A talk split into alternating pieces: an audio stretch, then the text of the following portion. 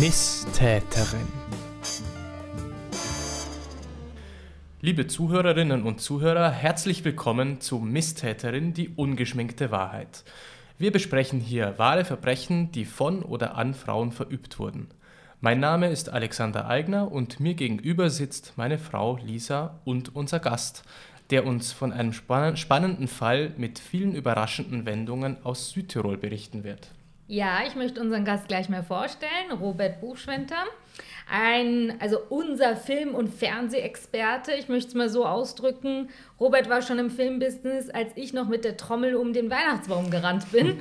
und er ist Drehbuchautor, er, also unter anderem für den Wiener Tatort, hat aber auch schon eine True Crime-Produktion gemacht über den Ausbrecherkönig, Max Leitner. Also ist jetzt unserem Genre jetzt nicht so weit entfernt. Und wir kennen uns durch die FH eben im ersten Semester durch die Dramaturgie und jetzt auch durchs Pitching. Und ja, da haben wir dich doch gleich mal eingeladen. Und vielen Dank, dass du da bist. Hallo, danke für die Einladung. Gerne. Und du darfst auch gleich übernehmen und uns mal entführen. Wohin geht's denn heute?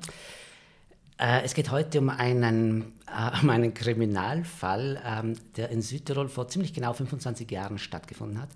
Und etwas, was in diesem Südtirol man so nicht glaubt, dass es jemals passieren könnte, ein, ein Serienmord in Meran okay. der wirklich die Stadt, ähm, die Stadt äh, wochenlang äh, in Atem gehalten hat und äh, Leute sich tatsächlich nicht mehr aus dem Haus getraut haben, weil es äh, so absurd horrend war.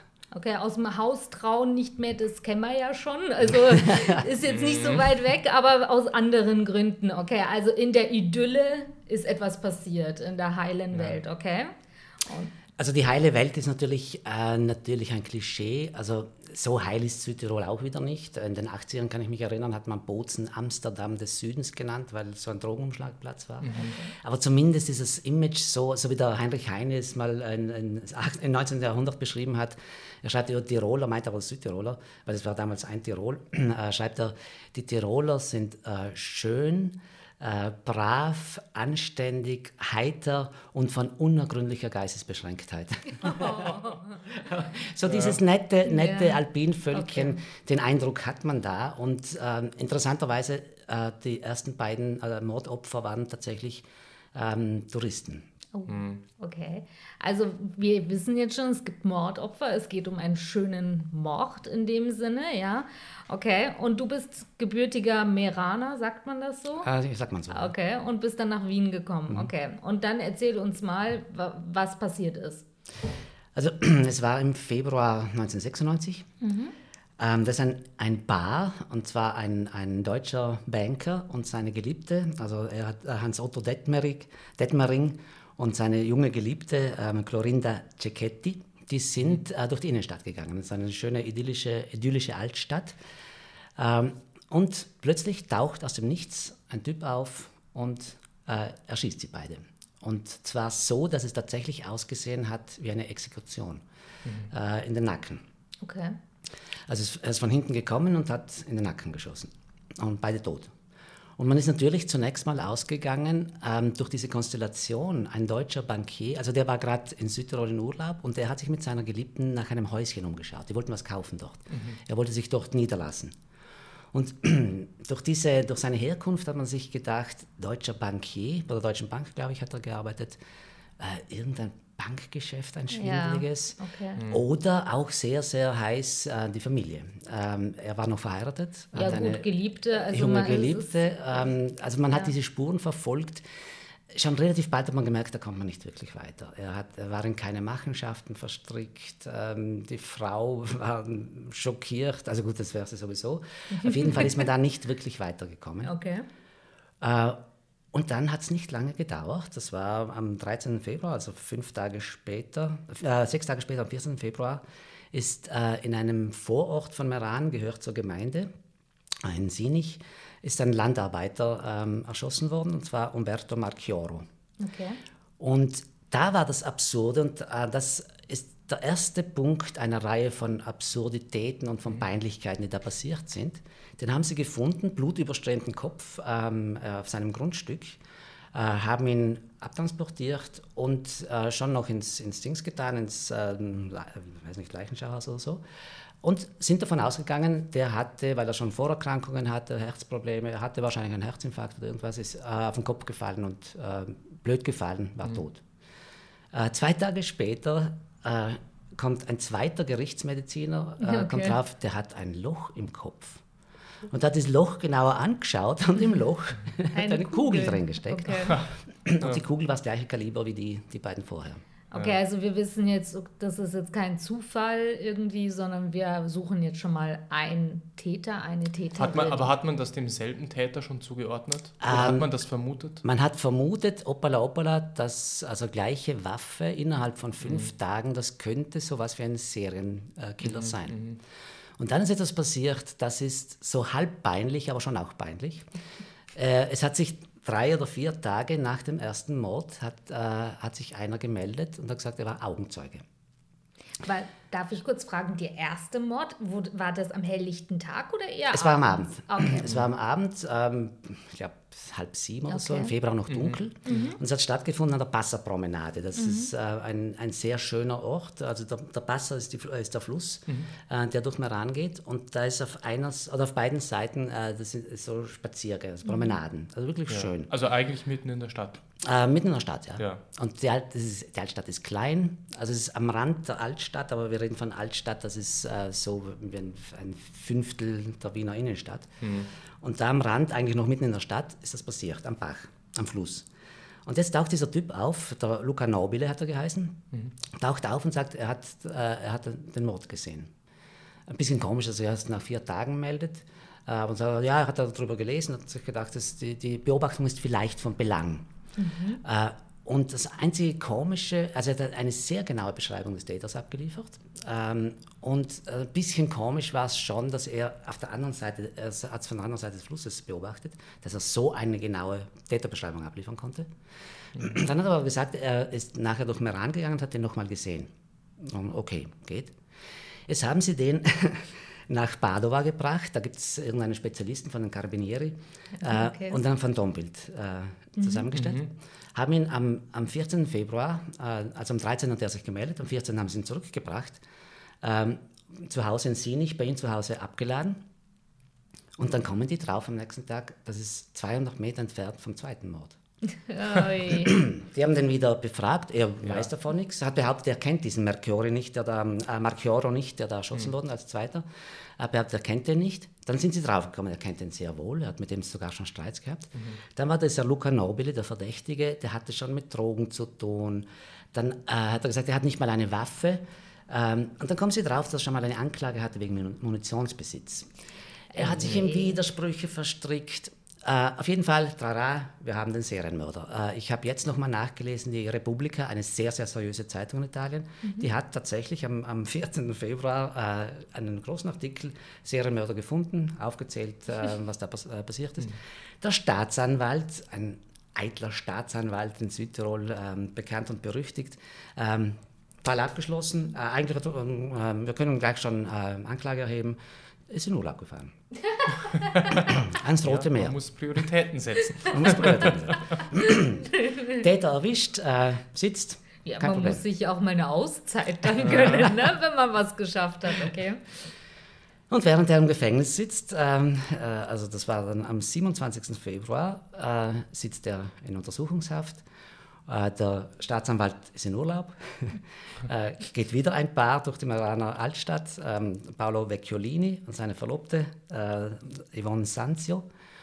Und der Vecchiolini wird von vorne abgeknallt, direkt ins Hirn. Also okay. der vierte Tote. Der vierte Tote. Und seine Freundin? seine Freundin hat ähm, Radau gemacht und der ist abgehaut, der, der, der Täter.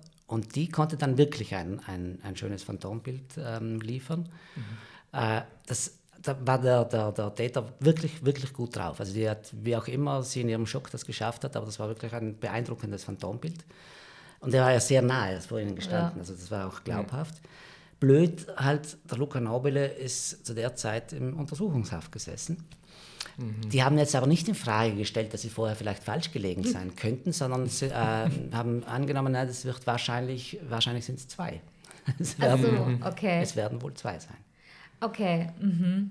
Macht, macht natürlich sehr viel Sinn. Also, viel aber Sinn. kurzer Tipp, anscheinend diese äh, Freundin da, die hat das ja wohl sehr gut gehandelt, da diese Situation, erstmal ist sie lebend davongekommen, zweitens hat sie sich den Typen gut merken können, also ähm, ja, scheint doch wirklich... Das war tadellos, ja. ja also aber hat super. man denn herausgefunden, ob sie auch Ziel dieses Anschlags eigentlich hätte sein sollen? Das konnte man so schwer sagen. Ja. Also es war, es war nicht wirklich zu, äh, gut zu beurteilen. Ähm, auf jeden Fall hätten die Behörden oder die Karabiniere den Luca Nobile eigentlich gehen lassen müssen mhm. jetzt, weil äh, jetzt kamen die Widersprüche der Widersprüche heraus. Der mhm. hatte, äh, es war null Motiv, also der hat diesen, diesen deutschen Bankier nicht gekannt, ein kleiner, so halb Junkie mit einem schwindeligen Lebenslauf. Was soll der ähm, mit einem deutschen Bankier zu tun ja. haben? Äh, er hat auch denen wurde, wurde nichts genommen. Also wenn es ein kleiner Ganove gewesen wäre, der einfach hätte wollen ja. jemanden äh, niederstrecken, weil er ausschaut wie nach Geld haben, hätte er Geld oder irgendwas genommen. Er hat ja. nichts genommen. Ja. Ähm, den anderen hat er zwar gekannt, den alten Bauern Sinich, mit dem hat er auch schon Streits gehabt, aber das hat irgendwie nicht zusammengepasst. Mhm. Äh, und dann sind sie jetzt draufgekommen, äh, er hat bei, dieser, also bei, der, ähm, bei der Beschreibung des Daters hat er eine, ein Element, das er wirklich sehen konnte aus der Entfernung, das hat er exakt so, äh, so beschrieben, wie die, wie die jetzt mit dem Leben davon kam, die Sanzio, äh, und hat einen Rucksack beschrieben, den dieser Täter hatte. Also das hat genau zusammengestimmt. Also man hätte schon in, in Frage stellen können, kann der es überhaupt sein, dieser, dieser Täter, also dieser Mann. Ähm, ist aber in, in, Untersuchungshaft geblieben, weil, wenn man schon mal einen Täter hat, dann ja. hat man den schon auch ausgequetscht. Ja. Auf, auf, jeden Fall hatte man jetzt ein Phantombild und die sind äh, gleich am nächsten Tag sind sie rum und ähm, da hat, hat, die Polizei mal einen guten Riecher gehabt und haben sich gedacht, äh, wen fragt man, also wem zeigt man speziell dieses Phantombild und haben sich gedacht, ähm, ja, Friseure. Also irgendwann Stimmt. gehen Menschen zu Friseuren. Mhm. Mhm. Also ich Außer weiß nicht, jetzt, jetzt schneidet sich jetzt jeder selbst die Haare. Aber ja. Also uns fällt jetzt gerade auf, was alles normal war. Ja. Und haben tatsächlich einen Treffer gelandet ähm, in Obermais, das ist ein, ein, ein, idyllischer Stadtteil von Meran. Hat ein Friseur den auf Anhieb wiedererkannt. Ähm, hat gesagt, ja, mit dem bin ich Schule gegangen und der kam oder kommt zu mir die Haare schneiden. Das habe ich ihn länger nicht mehr gesehen. Ähm, und ob man gut kennt, also befreundet, na befreundet kann man nicht sagen. Ich rede mit dem. Also was er aber sagen konnte, also soweit er weiß, hat er keine Freunde. Also er ist halt für ihn ein Ansprechpartner, weil er alter Kollege ist und weil er äh, zu, zu ihm Haare schneiden kommt und manchmal erzählt er so ein bisschen, auch wirklich gut kennen. Er konnte aber genau sagen, wo der wohnt. Okay. Mhm. Äh, die sind natürlich nicht gleich dahin gefahren. Ähm, Mussten Sie erst am Roten Meer den Staatsanwalt einpacken holen? Na, sie haben, sie haben eine Shortlist gemacht von, von, ähm, von Leuten, die genannt wurden und der war nicht dabei. Mhm. Ähm, was schon mal komisch war, weil wenn man im Nachhinein dann sieht, hat er wirklich sehr, sehr ähnlich gesehen. Also das war von Dombild. Ja. Ähm, auf jeden Fall äh, haben die gewartet einen Tag und am nächsten Tag in der Früh, wenn die, während die gerade den ignoriert haben, am nächsten Tag in der Früh ähm, äh, kommt die Nachricht, dass in dem Ort, wo der Friseur gesagt hat, dass der, der wohnt, in dem Ort wurde ein Mann niedergestreckt, ein Maurer, Giulio Melchiori. Äh, Melchiori. Mhm. Und äh, der liegt, äh, die Frau hört einen Schuss, er liegt vor dem Haus, äh, Blut überall, völlig klar, dass er erschossen worden. Ähm, und hat, das, hat die Polizei angerufen. Zur gleichen Zeit waren die Karabiniere jetzt endlich unterwegs zu, zum anderen. Mhm. Und es wird auf sie geschossen, also sie gehen dahin, mhm. es wird geschossen, zack, ein Karabinieri äh, sofort getroffen und tot. Und während der fünfte. Das, der fünfte, ja. ja. Und während das äh, der äh, sechste. Der sechste, ja, ja, ja, richtig. Der sechste.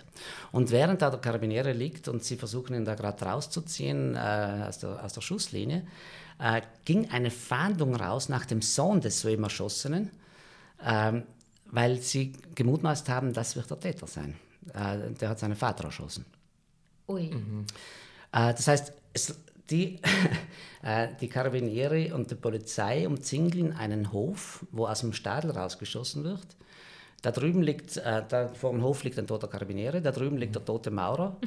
Äh, und die suchen, die fahnden nach dem Sohn von diesem Maurer.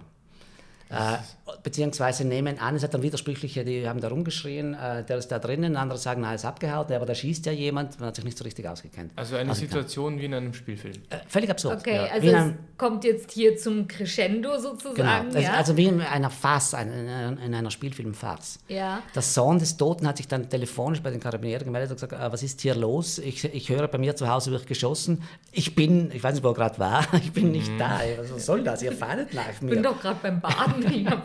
er war weiter weg, ich weiß nicht, beim Bozen. Okay, aber jetzt wollen wir vielleicht auch noch mal ganz kurz darauf eingehen. Also wir haben jetzt ähm, eine Exekutive, die da irgendwie ein bisschen dilettantisch durch die Gegend ermittelt, wollen wir es jetzt mal nennen, ja.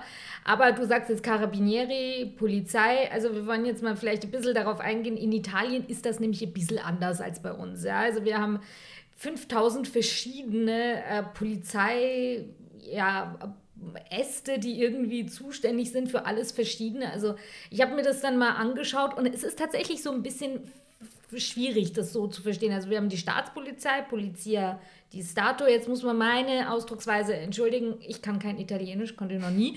Ähm, dann haben wir eben die berühmt-berüchtigten Carabinieri, ja. Also da kannst du vielleicht dann auch nochmal sagen, was die so für ein Image haben und wie die so drauf sind. Aber eben die sind eigentlich dem Verteidigungsministerium unterwiesen, sind aber nach Weisung dem Innenministerium unterwiesen. Und ja, dann haben wir noch die Garda, die Finanzer, also die ist eigentlich für die Finanzen, Zollpolizei. Wir haben aber noch eine Polizei, die extra für die Mafiosi zuständig ist. Dann haben wir noch eine Gefängnispolizei. Also wir haben sehr viele verschiedene Polizeiarten. Aber zum Beispiel gibt es auch äh, die Postal Police, also Polizia Postale e delle Comunicazioni. Und ähm, die ist für Internetkriminalität äh, zuständig. Und jetzt ist halt mal spannend zu wissen, treten die sich eventuell auch mal auf die Füße oder ist das klar, okay, das ist deine Baustelle, das ist meine Baustelle und jeder macht so seinen Schuh. Also, oder wie ist das denn und wie sind denn die Carabinieri? Also, ich meine, jetzt würden unsere Zuhörer denken, das sind jetzt nicht die gewiefsten Polizisten. Tatsächlich gibt es in Italien massenweise Carabinieri-Witze. Ähm, und es hat ein bisschen damit zu tun, wer zur Polizia Statale geht oder Polizia di Stato, zur Staatspolizei. Ähm, das sind meistens Leute, die wollen wirklich Polizei sein. Okay. Die Karabiniere sind eigentlich Militärpolizei mit den gleichen Befugnissen. Und wenn man zum Beispiel, also, äh, 1996 gab es noch äh, Militärpflicht, äh, allgemeine äh, Wehrpflicht in Italien. Und man konnte sich, wenn man zum Militär gegangen ist, entscheiden, ob man zu einem Karabiniere gehen will. Das hatte nur den Nachteil, ähm, dass man zwei Monate Ausbildung zusätzlich machen musste. Und dann hat man als normales 18-, 19-jähriges Soldatchen, statt den Soldat, mhm. äh, Soldatendienst zu machen, durch Felder zu robben, zu den äh, Karabiniere gehen können, in den schönen Anzügen und, und wichtig, äh, wichtig rumstehen mit einem Maschinengewehr in der Hand. Ah, für diese äh, neun Monate Bundeswehr. Genau. Bundeswehr. Genau. Also man hat zwei Monate Ausbildung gemacht und wurde dann genau. auf die Leute losgelassen. Ja, aber Alexander, das hättest du doch gerne gemacht, als ja. du hättest zum Bund gehen sollen, anstatt Zivi als Carabinieri durch die Stadt ja, stolzieren. Das klingt doch schön. Also man, man hätte also ich kenne auch Leute, die haben damals tatsächlich dann einen, einen Polizeidienst angefangen, also eine Polizeikarriere angefangen, weil es halt der Einstieg war. Ähm, aber der, der, ein, der, der, Zugang ist wahnsinnig oder war wahnsinnig niederschwellig. Okay. Und deswegen waren halt sehr viele, also ein Freund von mir, der, ein Schulfreund von mir, der, der ging, äh, hat Militär bei den Karabinieren gemacht und gleich am ersten, das ist, kein, das ist jetzt kein Witz, am ersten Tag, wo die Waffen ausgegeben wurden und die, äh, die laden mussten, zum mhm. Probieren, wie man lädt, hat sich gleich an den Fuß geschossen. Nein. und auf jeden Fall haben die alle, das hat ja einen gewissen, oder das hatte mal einen Sinn, oder man hatte sich da, was dabei gedacht, dass die äh, weitgehend gleiche Kompetenzen haben. Und zwar so, dass sich gegenseitig kontrollieren. Also, dass nicht eine mhm. Militärbehörde äh, oder eine Polizeibehörde frech wird oder ja. anmaßend wird. Mhm. Ähm, der Langzeiteffekt war halt der, dass ich tatsächlich entweder ins Gehege kamen, parallel ermittelt haben, aus irgendwelchen Eifersüchteleien Informationen nicht richtig ausgetauscht haben. Ähm, also wenn zum Beispiel mit dem Phantombild, wenn da alle Polizeibehörden gleichermaßen sofort eingeschaltet worden wären, dann wäre das was anderes gewesen. Oder auch eigenartig, wieso hat der Staatsanwalt mit dem Karabiniere-Oberst äh, kommuniziert die ganze Zeit? Der war mit in der Taskforce, aber nicht von der Staatspolizei. Okay. Also die ja. Kommunikation findet auf. Äh, Aber muss man vielleicht sagen, ist es ja auch schon länger her, da gab es noch nicht die Vernetzung übers Internet so, das gab's nicht, so ne? stark. Ja, es ist ja heute teilweise scheinbar noch schwierig, diese Datenbanken abzugleichen miteinander ja. und dass man da überhaupt sich darauf einigt, dass man die teilen möchte. Kann man Ja. sich vorstellen, Ja. wie, wie schwierig das war, als es noch überhaupt die Möglichkeit noch gar nicht so gut gab. Es war schwierig, es hat aber natürlich auch der Wille gefehlt. Ja. Ja. Und äh, auch so Blödheiten, äh, die, die Finanzpolizei. Die Finanzpolizei hat dich genauso wie die Karabiniere und oder die Staatspolizei gestraft, wenn bei einem Auto das Blinklicht nicht funktioniert hat. Also dann stand die Finanzpolizei auf der Straße und hat dann gesagt, ja, jetzt zeigen Sie mal einen Ausweis Genau. oder Führerschein und so. Ja gut, ne, also macht Sinn, verstehe ich klar.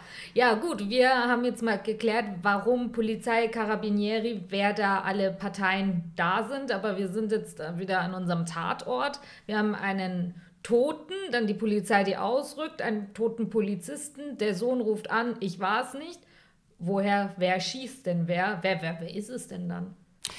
Na, die, also da merkt man schon, wie schwierig es ist. Und da, auch wenn die Südtiroler vielleicht nicht die schnellsten sind, oder vielleicht weil es, also in, in, dem, in dem Bereich, ähm, und vielleicht weil es wirklich nicht so oft und so viel Verbrechen gibt, ähm, man hat einfach gemerkt, und das wird bei Serienmorden öfters mal irgendwo vorkommen, dass die Behörden einfach völlig überfordert sind dass die nicht die Skills haben. Es wurden zum Beispiel relativ bald, ähm, wurde Verstärkung an, ähm, angefordert äh, von Carabinieri oder Staatspolizei, das weiß ich jetzt nicht, aus Padova. Und äh, es gab einen Aufruf an die Bevölkerung äh, vom Bürgermeister, einen Aufruf, man soll doch bitte Rücksicht nehmen, dass die nicht Deutsch sprechen mit einem. Die können schlicht und einfach nicht Deutsch, weil in Südtirol ist es so, ähm, du hast als Südtiroler oder Südtirolerin das Recht, in deiner Sprache angesprochen zu werden von, von allen Behörden. Äh, egal, ob das eine Putzfrau in einer Schule ist oder ein, ein Karabinier, der dich anhält, äh, wenn du darauf bestehst, dass er in deiner Sprache spricht, muss er das können. Also wir müssen auch alle, also ich habe es noch gemacht damals, weil ich wusste ja nicht, ob ich äh, wieder nach Südtirol zurückgehe, äh, in gewissen, an einem gewissen Niveau musst du Zweisprachigkeitsprüfung machen. Und die Südtiroler waren historisch gesehen schon immer wieder immer ein bisschen traumatisiert durch die faschistische Besetzung äh, und viele Gegner, dass, dass überhaupt Südtirol italienisch ist. Ähm, es gibt immer noch ein paar Spinner, die glauben, wir müssen äh, Freistaat sein oder was weiß ich was. Und das war natürlich empfindlich, wenn der, äh, das, das ganze Land wieder voller Karabinieri ist, wie man es noch wusste aus den 60ern, wo sie die Terroristen gejagt haben. Und die weigern sich Deutsch zu sprechen. Dann musste man wirklich zur Bevölkerung sagen, müsst ein bisschen Rücksicht. Ja. Okay, und, und wie geht es dann weiter? Wie, wie geht jetzt diese Situation am Tatort aus? Also äh, am Tatort auch ein unglaublich übertriebener Aufwand. Also im Grunde genommen, der war äh, in diesem Stadel drin, hat geschossen. Man hätte relativ bald checken müssen, da ist einer drinnen, wie kriegt man den raus? Ähm, es waren, ich weiß nicht, also unzählige äh, Polizisten da, Einheiten, Helikopter, was immer der Helikopter da tun soll. äh, auf jeden Fall war da, war da äh, High Noon, äh, Okay. unglaublich. Und dann haben sie, ähm, im Nachhinein haben, wurde ein bisschen behauptet, das äh, war Absicht, man wollte den Stadel anzünden. Äh, andere sagen, das war ein Versehen. Äh, Sie haben nämlich eine Leuchtrakete in den Stadel reingeschossen äh, geschossen und, der, äh, und den in Brand gesetzt. Und wahrscheinlich ist der dann rausgekommen, oder? Äh, nein, er hat sich dann umgebracht. Oh, dann ist vielleicht, vielleicht war das aber eigentlich der Plan. Sie wollten, dass er rauskommt, wenn der Stadel brennt.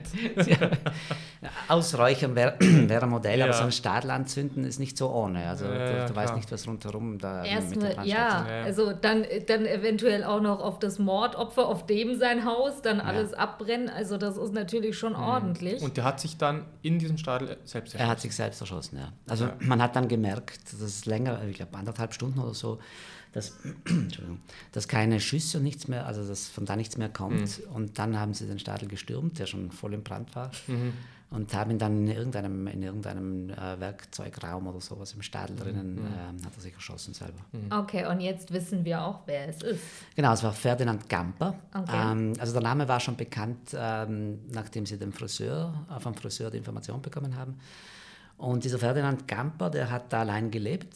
Ähm, der war, ähm, also der, der war ziemlich, also im Nachhinein hat man erzählt, ziemlich ähm, erschüttert, wie sein Vater gestorben ist. Und extrem durch den Wind, extrem erschüttert, wie sein Bruder sich umgebracht hat. Okay. Das war kurz vorher, das war zwei Jahre vorher oder so. Und es, äh, manche sagen, dass, es, dass da äh, irgendwas gekippt ist in ihm. Aber das Motiv war ein anderes. Und sie sind deswegen nicht äh, die längste Zeit nicht aufs Motiv gekommen, ähm, weil er hat sein, sein erstes Mordopferpaar, das war ein Deutscher, dieser deutsche Bankier und seine italienische mhm. ähm, Geliebte. Und die haben aber Italienisch geredet miteinander. Das heißt, er hat die Reden hören und hat angenommen, dass er auch ein Italiener ist. Mhm. Und sie haben ihm Flugblätter gefunden. Er hat einen unglaublichen Italienerhass gehabt. Das heißt, er hat einfach wahllos Italiener, also italienischsprachige, erschossen. Weil er eben, was du gerade angedeutet hast, der nicht äh, mit dem einverstanden war, dass Südtirol zu Italien gehört. Genau, es gibt ähm, äh, also man kann da jetzt kein, kein wirkliches Profil machen, wer die, die Irredentisten sind oder die uh, Unabhängigkeitsstrebenden oder manche, eine kleine Minderheit, die würden sagen, zurück nach Österreich, aber viele wollen, viele wollen das Großtirol wieder haben. Mhm. Aber tendenziell kommen die aus bäuerlicher Bevölkerung, tendenziell aus bäuerlich mh, mm, einfältiger, also nicht so gebildeten Schichten. Mhm. Ähm, mein, mein Vater war ein ungebildeter Bauer, ähm, bis, bis, wir vom Hof weg sind. Ähm, und er hat zum Beispiel nur Volksschule gehabt und konnte nicht Italienisch. Mhm. Hat es nie gelernt. Mhm. Er war halt nie in diesen verrückten Kreisen. Er hat dann irgendwann angefangen, die, die italienischen Lover meiner Schwestern wahnsinnig zu schätzen und zu alle, alle, alle, Vorurteile äh, widerlegt. Ähm, aber diese Gruppe, gerade in der bäuerlichen Bevölkerung, die hat überlebt und ähm, es gibt immer noch ein paar Radikale. Ähm, und der war ja. einer von denen. Aber kann man dann sagen, weil du ja vorher gesagt hast, dass es diese Zweisprachigkeit in Südtirol eigentlich gibt, dass sich diese aber eigentlich dann gar nicht wirklich durchgesetzt hat. Wenn du sagst, er hat auch eigentlich nur Italienisch gelernt. Äh, nur, äh, nur, Deutsch, nur ja. Deutsch gelernt. Ja. Dass das eigentlich gar nicht im Schulsystem wirklich angekommen ist. Na, das muss man sich so vorstellen. Ähm, deswegen sind die ungebildeteren Schichten anfälliger für diese, für diese, ähm, für diese Irredentisten-Gedanken, äh, mhm. ähm, weil da sind halt sehr viele dabei, die es äh, Italienisch nicht geschafft haben. Äh, mhm. also so eine Mischung aus ja. Äh, nicht wollen, keine Lust mhm. haben. Und wenn dann die Eltern sagen, das brauchen wir eh nicht, ja, ja. Ähm, dann tut man es halt nicht. Ja. Und ähm, wir wissen das, oder die meisten auch in Österreich hier vom Französischunterricht, wenn man fünf Jahre Französisch hatte, heißt das noch lange nicht, dass man Französisch kann. Richtig. Und ich, ich kann mich erinnern, gerade dass, äh, also ich komme aus einem, eigentlich aus einem Seitental von Meran. Ich bin geboren in Meran, aber bin aufgewachsen in einem Seitental. Und das ist eines der, der, äh, der auffälligen Täler, wo Leute sehr schlecht Italienisch können. Mhm. Ähm, ich habe ich hab mein Italienisch perfektioniert, weil ich ein paar Jahre in Italien dann studiert habe. Äh, aber es gibt da sehr viele heute noch in meinem Alter, die können es gerade mal, aber mhm. von fließend Italienisch sprechen kann da keine Rede sein. Okay. Auf der anderen Seite ist es keinen Deut besser. Also ähm, sagen wir so, die, die in der Stadt aufwachsen, die Deutschsprachigen, die können fast alle mehr oder weniger fließend Italienisch. Mhm. Das kann man von den Italienern, die in den Italienischsprachen, die in den Städten aufwachsen, bei weitem nicht sagen. Also die tun sich wahnsinnig schwer mit, mit dem Deutsch. Ja. Aber also muss man sagen, wir haben da eine sehr gespaltene Bevölkerung eigentlich dort. Also die, die, ähm, es gibt wenige, die beides gut beherrschen. Eher ist man, man kann gut Deutsch und dafür Italienisch eher schlecht oder man kann gut Italienisch und dann Deutsch nicht so gut. Also man, man sind da irgendwie Kopf an Kopf mehrere sagen wir so, in, in, den, in den Städten äh, spricht die Mehrheit ziemlich gut zwei Sprachen, äh, wobei die deutschsprachigen äh, auffälliger besser sind. Mhm. Also ich war einmal mit einem italienischen Freund, einem Filmemacher aus Apulien, ähm, der war in Meran, wir waren im Gasthaus und den hat das wahnsinnig interessiert und fragte so, ob ich das erkenne. Ja, ja, ich kenne es schon. Äh, da war eine Kellnerin da, hat uns bedient, hat Italienisch gesprochen und sagte er so ganz überzeugt, das war eine Italiener, Italienerin, also Italienischsprachig. Und ich, na, Deutschsprachig. Mhm. Und ich habe sie nicht mal beschreiben können, wieso ich es kenne. Äh, also wenn jemand nicht dort aufwächst, dann kannst du es bei städtischer Bevölkerung fast nicht sagen. Mhm. Okay. Bei den, wie gesagt, bei den Italienern tendenziell schon, weil sie sich ähm, prinzipiell schwerer tun mit, mit germanischen Fremdsprachen. Aber in ganz Italien, also Italiener und mhm. Fremdsprachen sind immer so ein bisschen. Ja, gut, Franzosen und Fremdsprachen ist dasselbe. das stimmt, also, ja. das, das ist nicht nur auf die Italiener, aber unser Ferdinand Gamper, ja, der jetzt da doch sich sehr in dieses, also in sein Ideal, da in seinen idealistischen Gedanken verrannt hat, hat dann daraufhin angefangen, Leute, die er für Italiener hielt, niederzustrecken. Genau. Ja. Also es haben einige, es gibt etliche Zeitungen oder Medien in Italien, die, äh, die schieben heute noch immer einen Hass gegen Südtirol, weil Südtirol ist äh, in den 60ern äh, italienweit bekannt geworden wegen den Bombenanschlägen. Für die waren das Terroristen, brutale Terroristen, Gewalttäter. Ähm, und äh, heutzutage, seit inzwischen doch ein, einiger Zeit, hat Südtirol eine wahnsinnig tolle Autonomie. Und da gibt es halt ganz, also ganz viele italienische Medien, die, die mögen das gar nicht. Also in, in, Verona sagt man zum Beispiel lieber gar nicht, dass man aus Südtirol kommt, die hassen die Südtiroler. Mhm. Äh, weiter im Süden, die, die, die, wundern sich total, dass man in Südtirol Deutsch spricht, das haben die nie, nie gehört. Ähm, auf jeden Fall gab es viele Zeitungen, die haben das natürlich wahnsinnig genüsslich hochgepusht. Da rennt ein, ein, einer rum und bringt Italiener um. Mhm. Und die eher, eher moderaten oder eher Benzol, also die eher nachdenken, die haben gesagt, man, man muss schon klarstellen, da hat ein Verrückter oder ein Typ, äh, bei dem irgendwas, äh, irgendein Hebel umgefallen mhm. ist, hat zu morden angefangen und äh, das war das naheliegende Motiv. Ja. Also die, die, Kausalität ist nicht so, dass er einen Hass auf Italiener hat und dann angefangen hat, die Knarre rauszutun und zu schießen. Dann müssten mhm. wahnsinnig viele durch Südtirol rennen und schießen. Äh, sondern ein geistig äh, Verwirrter ja. hat seine, seinen, äh, einen emotionalen Zustand benutzt oder eine emotionale Abneigung benutzt, um, um loszuziehen ja. und, und zu es, schießen. Es, es war jetzt keine keine organisierte Kriminalität dahinter, keine terroristische Vereinigung in diesem Sinne. Ja, es war einfach ein ja, Einzelner. Ja. Er hat ja auch einen Deutschen umgebracht, den er für einen Italiener genau. anscheinend ja. hielt. Ja. Also völlig unkoordiniert. Und ähm, die Waffe, ähm, die, diese, die er benutzt hat, ist äh, sehr wahrscheinlich ähm, die Waffe, mit der er der Bruder umgebracht hatte damals, oh. weil die wurde nicht gefunden. Äh, also man nimmt an, dass er sonst gar keine Waffe gehabt hätte. Mhm, mh. Okay, und also jetzt haben sie ihn da sozusagen aus diesem brennenden Stadel, Stadel wird gelöscht, Gamper wird rausgeholt. Wir wissen jetzt, okay, jetzt kann die Bevölkerung wieder aufatmen. Man darf wieder aus dem Haus raus, was wir immer noch nicht dürfen, aber ja, die dürfen wieder aus den Häusern raus. Wie ist denn dann da die Situation gewesen? Hat man dann auch gesagt, so liebe Carabinieris, da seid ihr aber ein paar Mal falsch abgebogen? Äh, was habt ihr euch dabei gedacht, wenn überhaupt irgendetwas? Es haben ganz wenige äh, diese, diese Peinlichkeiten zum Thema gemacht und witzigerweise jetzt sind die fast nicht mehr zu recherchieren. Also ich, hab, mhm. ich kann mich erinnern von Dingen, die mir damals, ich war ja schon in Wien, die mir meine Schwester erzählt hat. Ich habe sie gestern nochmal angerufen und gefragt. Ein paar Sachen kann sie selbst nicht mehr erinnern. Zum Beispiel, ähm, dass für die Presse wurde der erste Mord am Tatort auf der Promenade nochmal mit, äh, mit so Laienschauspielern nachgestellt, damit die Presse was zu sehen hat und man ja und man denen was bieten kann. Und dann wurden so absurde Sachen gemacht, ähm, wurden Leute befragt. Also Reinhold Messner wurde befragt, äh, wieso Reinhold Messner, weiß kein Mensch. Äh, Reinhold Messner wurde gefragt, wieso, äh, was er glaubt. Und Reinhold Messner hat tatsächlich gesagt, das ist logischerweise jemand, der die Berge nicht liebt. Weil sonst kann man sowas nicht tun. Und, ja. und, und äh, er, ist am, äh, er ist am Abend zu Fuß unterwegs, hat keine Angst, er schaut sich halt alle fünf Minuten um. Äh, wieso befragt man Reinhold Messner? Oder noch absurder, es war zu der Zeit der Horst Tappert, äh, Derrick. Ah. Oh, ja. Der war ja. in, in, Urlaub in Meran. Und was tun sie? Sie rennen zu Horst Tappert und fragen ihn, was er glaubt, wer das ist weil der Fernsehkommissar, der muss, der muss sich doch auskennen.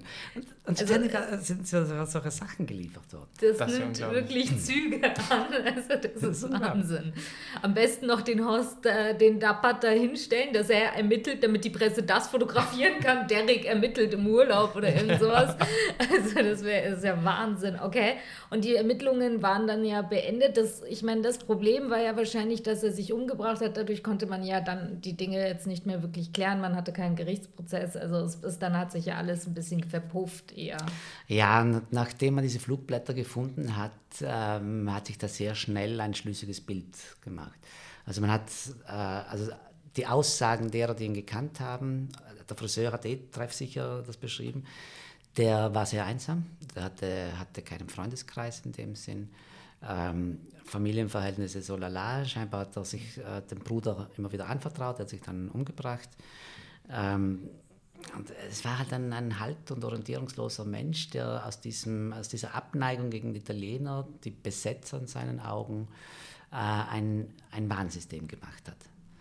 Ähm, er hatte, also angeblich hat er zwei, drei Jahre vorher, in, war er in der Schweiz arbeiten, da hat er ein Verhältnis mit einer angefangen, der hat dann Schluss gemacht. Weißt, dann, dann kommen diese Sachen zusammen mm. und wenn du labil bist, dann, so jetzt benutze ich dieses äh, Herbert Prohaska, du, wenn du labil bist, dann, äh, dann kann sowas passieren. Ja.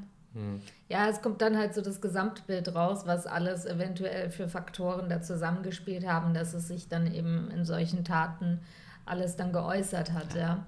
Okay, und wie ist jetzt, also ich meine, sowas passiert ja in Meran sicher nicht so oft. Also du hast ja schon erzählt, ich meine, es ist, sind sechs Tote, das ist auch ordentlich. Das wäre auch ordentlich, wenn es hier in Wien passieren ja. würde, wobei wir uns ja hier im morbiden Wien befinden. Aber trotzdem ist das ja schon stark und das ist ja nicht irgendwie innerhalb von ein paar Stunden, sondern doch über eine Zeit, also ich weiß nicht, mehrere Tage gewesen. Und, Fast ähm, ein Monat, ja. Wie ist das in der Bevölkerung so im Gedächtnis geblieben, jetzt 25 Jahre später? Also man erinnert sich ja sicher noch daran und wie ist das noch etwas, was so tief sitzt? Also, also ähm, ich glaube, da, da kommt ein Mechanismus in Gang, äh, wenn man den Täter findet und das Motiv erkennt, dann ist das eigentlich sehr schnell aufgearbeitet. Ähm, was als Erinnerung geblieben ist, ist natürlich dieser Lockdown. Also es, es, war jetzt, es war jetzt nicht ein Lockdown, der verordnet war in dem Sinn, aber es wurde schon von, von, behördlich, äh, von Behördenseite äh, wurde äh, nicht angeordnet, aber schon schwerste Empfehlung, am Abend bei Dunkelheit nicht mehr aus dem Haus zu gehen. Und äh, es kam schon mal zwischendurch der Verdacht auf, dass es vielleicht äh, das Italiener die Opfer sein könnten. Ähm, irgendeine Zeitung, glaube ich, hat das, äh, hat das veröffentlicht und ich kann mich erinnern, dass ähm, meine Schwester, eine Schwester von mir, die mit einem Italiener zusammen war, ähm, die hat, wollte nicht, also äh, die hat gesagt, er soll bitte, bitte vor sechs am Abend zu Hause mhm. sein. Äh, sie möchte nicht, dass er später heimgeht. Okay, also das ist, scheint auch schlüssig irgendwie. Also da man das dann ja auch im Nachhinein erklären konnte, was passiert ist, ist, glaube ich, eher so dieses ja, dann verarbeitet man das, wenn es jetzt ein Mordfall ist, wo man gar nicht wusste, warum hat er das gemacht. Ja, man Was weiß war, nicht, ob die ja. Gefahr ja. noch weiterhin besteht. Ja, eben. Und, und da muss man schon auch, wenn man das Stadtbild vor Augen hat, äh, ist Meran höchst unheimlich. Also da gibt es diese, dieses ähm, sehr schöne, die Lauben nennt man das, also wirklich im Kern der Stadt. Ähm, sind so zwei Straßenlängen. Ähm, in der Mitte ist eine Straße, die nicht befahren wird und rechts und links sind hinter so dahinter so Bögen, mhm. Äh, ein bisschen versetzt, äh, Geschäfte. Schaut sehr idyllisch aus. Äh, das ist sehr alt. Ähm, das war früher, früher schon ein reiches Kauf, ähm, Kauf wie sagt man, Kaufmanns äh, also, Umschlagsplatz. Umschlagsplatz ja, ja. Und diese Lauben sind noch erhalten und das ist so schön, schön verwinkelt, das ist idyllisch mhm. verwinkelt, wenn alles okay ist. Und natürlich extrem beängstigend in so einem, in so einem Zustand, da kannst du dich überall verstecken und, und mhm. völlig uneinsichtig. Und äh, das ist am Abend schon spooky, wenn du weißt, da rennt jemand rum und der bringt wahllos Menschen um. Ja. Vor allem, weil es so klein ist. Also wenn ich in Wien höre, jemand rennt, äh, bringt Menschen um, dann denkt man, naja, die Wahrscheinlichkeit, dass wenn ich, äh, ich jetzt von da darüber ja. gehe. Ja. Und die Straßen sind breit und groß. Man sieht, genau, was auf einen genau, zukommt. Das ist keine, keine kleine verwinkelte Altstadt. Ja. Ja. ja, aber das ist natürlich schon auch etwas anderes, wenn mal so Idealismus, Ideologie auf Idylle trifft und dann ja. sich in und noch Carabinieris da mal dazwischen funken und sich das dann in einem Brand mit Selbstmord, ähm, ja, dann sozusagen korrumpiert alles mhm. dann, ja, also Wahnsinn. Ja. Wie hat sich diese äh, politische Situation entwickelt im, im Laufe der Zeit? Also wie, wie stehen die Südtiroler zu Italien es momentan? Gibt, es gibt so Wellen. Ähm, also ich bin fast die erste Generation, die von diesen Bestrebungen, die unabhängig, also die, die äh, deutsche Sprachgruppe zu schützen und autonom zu sein, schon die Schnauze voll hatten. Wir mhm. haben das von klein auf gehört, wie wichtig das ist. Ähm, ich hatte Freunde, Italienischsprache und so weiter, und die haben gesagt, okay, lasst uns in Ruhe, es passt doch eh, was, was ist ja. das Problem? Lasst uns doch da einfach, ich habe ich hab kein Problem mit den Italienern, sie haben keines mit mir, äh, reden wir miteinander. Also wir waren die Ersten, ähm, die auch die Errungenschaften von Silvius Magnago, der wirklich ein großer Diplomat war, der wahnsinnig viel erreicht hat, damit Südtirol diese schöne Autonomie bekommen hat, uns ist der alte Sack schon auf die Nerven gegangen. Mhm. Na, bitte, Ruhe, es reicht aber endlich. Ähm, und so in meiner Jugend, äh, frühen Erwachsenenalter, ähm, da war es völlig klar, dass, ähm, dass die Irredentisten oder die Unabhängigkeitsbestrebenden äh, Deppen sind es gab regelmäßig, das immer so, immer so im, im, im Duett äh, wurde gesprengt, das Andreas Hofer-Denkmal in die Luft gesprengt und das Siegesdenkmal in Bozen von den Faschisten. Es wurde immer so in regelmäßigen Abstand, nur das in die Luft ge äh, gejagt, dann wieder das. So ein Ping-Pong-Spiel. Aber man wusste, sind, da sind die, die Spinner, da sind die Spinner. Ja. Das Problem ist halt, es gibt natürlich hm, Parteien, die da zündeln und äh, in manchen Zeiten haben die halt mehr Aufwind. Ja. Also es gibt die äh, eine Partei äh, von der Eva, oder wo die Eva Klotz dabei ist, das ist eine Tochter von einem der, der, Freiheits, Freiheitskämpfer, Terroristen damals. Ähm, die sind immer noch aktiv. Und dann äh, in Wellen, die, der Ableger der österreichischen FPÖ. Ja. Ähm, die haben lustigerweise genau jetzt, ähm, sind komplett abgestunken, nachdem damals äh, die österreichische FPÖ unter Strache gefordert haben oder gewollt haben oder angeboten haben, dass die deutschsprachigen Südtiroler äh, österreichischen Pass kriegen. Also zugeschenkt quasi. Mhm, mh, mh. Und kurz nach dieser Aktion ist, die, äh, ist die, äh, die, der Ableger der Freiheitlichen in Südtirol äh, ist von 17% auf 6% runtergerattert bei den Wahlen. Also das, das ist schon enorm. komplett in die Hose. Okay. Ja. Das war wohl ein Griff ins Klo. Das war ein Griff ins Klo, ja. ja. ja Wahnsinn. Also es ist weitestgehend friedlich jetzt. Ja. Ähm, das Zusammenleben mit Leuten, die miteinander zu tun haben, das ist überall so, äh, es ist reibungslos. Und wenn, dann gibt es halt so Vorbehalte von Leuten, die kaum jemanden der anderen Sprachgruppe kennen. Hm. Ja. Also die Idylle ist wieder zurückgekehrt sozusagen. Ja, es ist schon relativ, relativ äh, schön in Südtirol. Also ja. man, äh, man, lebt gut in Südtirol. Ja, dann sobald bei uns auch mal der Lockdown sozusagen vorbei ist, dann eine, auf jeden Fall eine Reiseempfehlung an unsere Zuhörer. Ja. Ja, und vielen, vielen Dank, dass du uns das näher gebracht hast. Nicht nur einen spannenden Fall, sondern auch ein bisschen so die Mentalität, das Feeling und unsere Zuhörer sowie auch uns so ein bisschen mitgenommen hast, auch wenn man eben gerade nicht reisen kann. Vielen, vielen Dank. Ja, hat mich gefreut. Herzlichen Dank, dass du da warst und auch herzlichen Dank an unsere Zuhörer.